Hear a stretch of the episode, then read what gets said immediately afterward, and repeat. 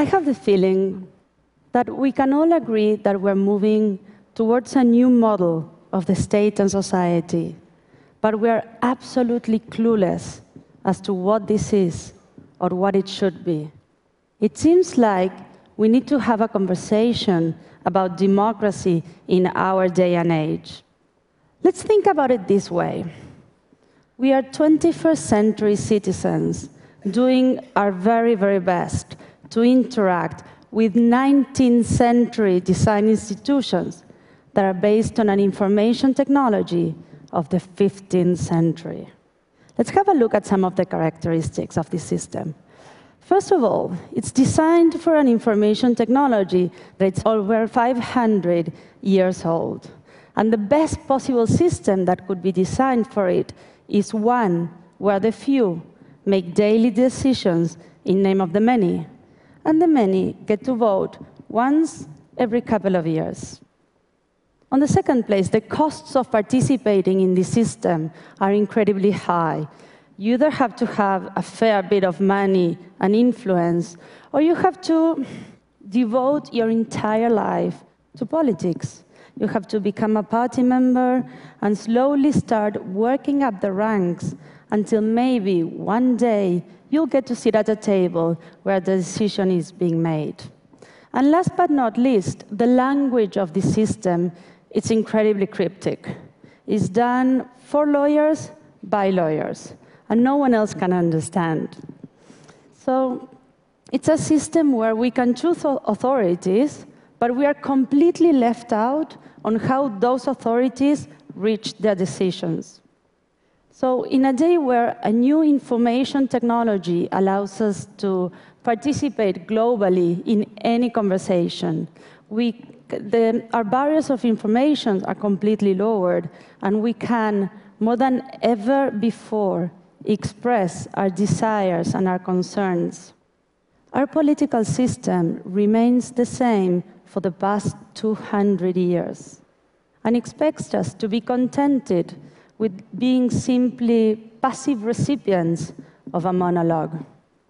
So it's really not surprising, isn't it, that this kind of system is only able to produce two kinds of results, silence or noise.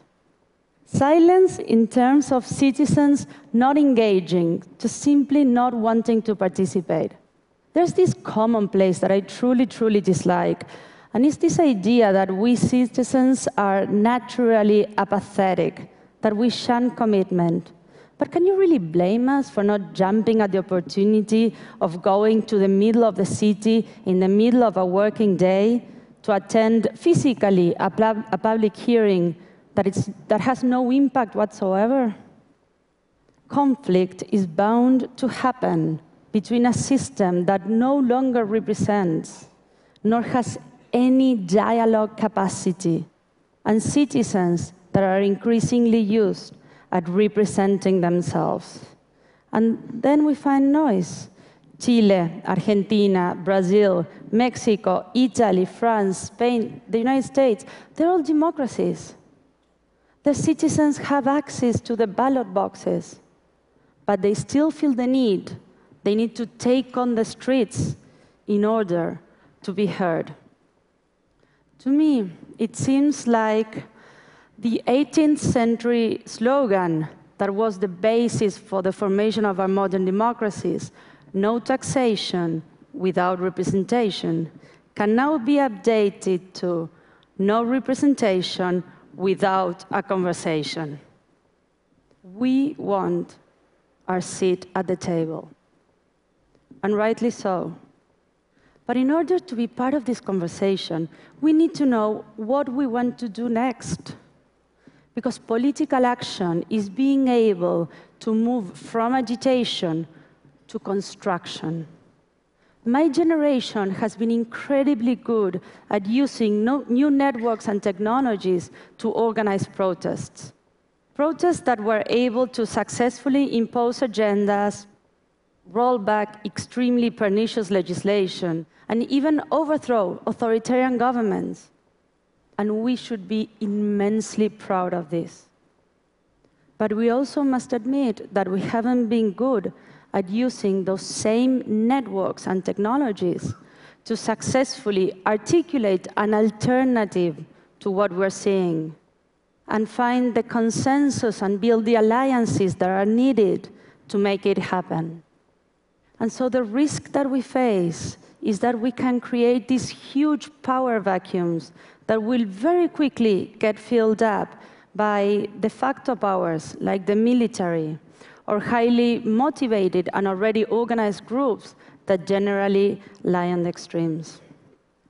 But our democracies is neither just a matter of voting once every couple of years, but it's not either the ability to bring millions onto the streets. So the question I'd like to raise here, and I do believe is the most important question we need to answer, is this one. If internet is the new printing press, then what is democracy for the internet era? What institutions do we want to build for the 21st century society? I don't have the answer, just in case. I don't think no one does. But I truly believe it is, we can't afford to ignore this question anymore. So I'd like to share our experience and what we've learned so far, and hopefully contribute two cents to this conversation. Two years ago, with a group of friends from Argentina, we started thinking, how can we get our representatives, our elected representatives, to represent us? Um, Marshall McLuhan once said that politics is solving today's problems with yesterday's tools. So the question that motivated us was, can we try and solve some of today's problems with the tools that we use every single day of our lives. Our first approach was to design and develop a piece of software called Democracy OS. Democracy is an open source web application that is designed to become a bridge between citizens and their elected representatives to make it easier for us to participate from, their, from our everyday lives. So first of all, you can get informed so every new project that gets introduced in Congress gets immediately translated and explained in plain language on this platform. But we all know that social change is not going to come from just knowing more information, but from doing something with it. So better access to information should lead to a conversation about what we're going to do next. And Democracy OS allows for that. Because we believe that democracy is not just a matter of stacking up preferences one on top of each other, but that a healthy and robust public debate should be, once again, one of its fundamental values. So democracy is about persuading and being persuaded. It's about reaching a consensus as much as finding a proper way of channeling our disagreement. And finally, you can vote how you would like your elected representative to vote. And if you do not feel comfortable voting on a certain issue, you can always delegate your vote to someone else, allowing for a dynamic and emerging social leadership. It suddenly became very easy for us to simply compare these results with how our representatives were voting in Congress. But it also became very evident that technology was not going to do the trick. What we needed to do was to find actors that were able to grab this um, distributed knowledge in society and use it to make better and more fair decisions. So we reached out to traditional political parties and we offered them Democracy OS. We said, look, here you have a platform that you can use to build a two-way conversation with your constituencies. And yes, we failed we failed big time. We were, you know, sent to play outside like little kids. Um, amongst other things, we were called naive. And I must be honest, I think in hindsight we were. Because the challenges that we face, they're not technological, they're cultural. Political parties were never willing to change the way they make their decisions. So it suddenly became a bit obvious that if we wanted to move forward with this idea, we needed to do it ourselves. And so we took quite a leap of faith And in August last year, we funded our own political party, El Partido de la Red, or the Net Party, in the city of Buenos Aires. And taking an even bigger leap of faith, we ran for elections on October last year with this idea. If we want to sit in Congress, our candidates, our representatives, were always going to vote according to what citizens decided on Democracy OS.